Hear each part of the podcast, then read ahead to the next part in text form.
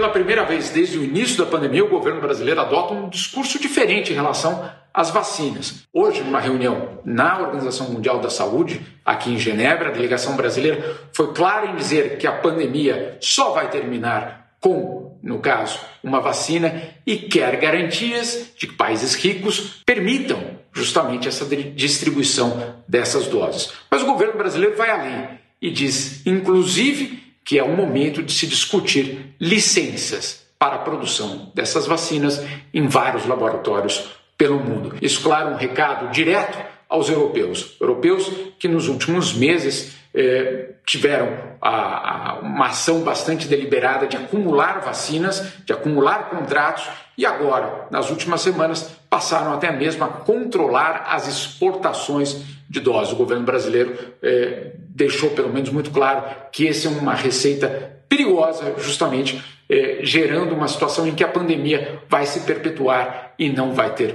uma resolução, pelo menos nos países em desenvolvimento. Mas hoje também foi um dia importante para a OMS por conta dos primeiros resultados das investigações sobre a origem do vírus. Foi só um ano depois da primeira identificação do surto na China que Pequim autorizou uma missão internacional a entrar no país e investigar a situação. E nas primeiras é, conclusões desse, desse, dessa missão internacional, ficou pelo menos estabelecido que não existe nenhum sinal e nenhuma evidência de que esse vírus tenha sido produzido em um laboratório e que algum tipo de acidente tenha acontecido e disseminado o vírus. Esse, essa era, de fato, a tese é, disseminada, inclusive, por Donald Trump, justamente em um ataque, mais um ataque contra a China.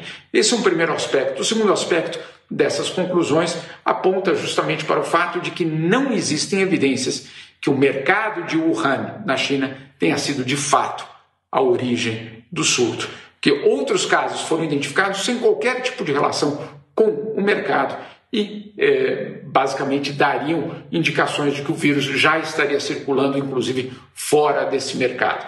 Para a OMS, a partir de agora, o trabalho é gigantesco.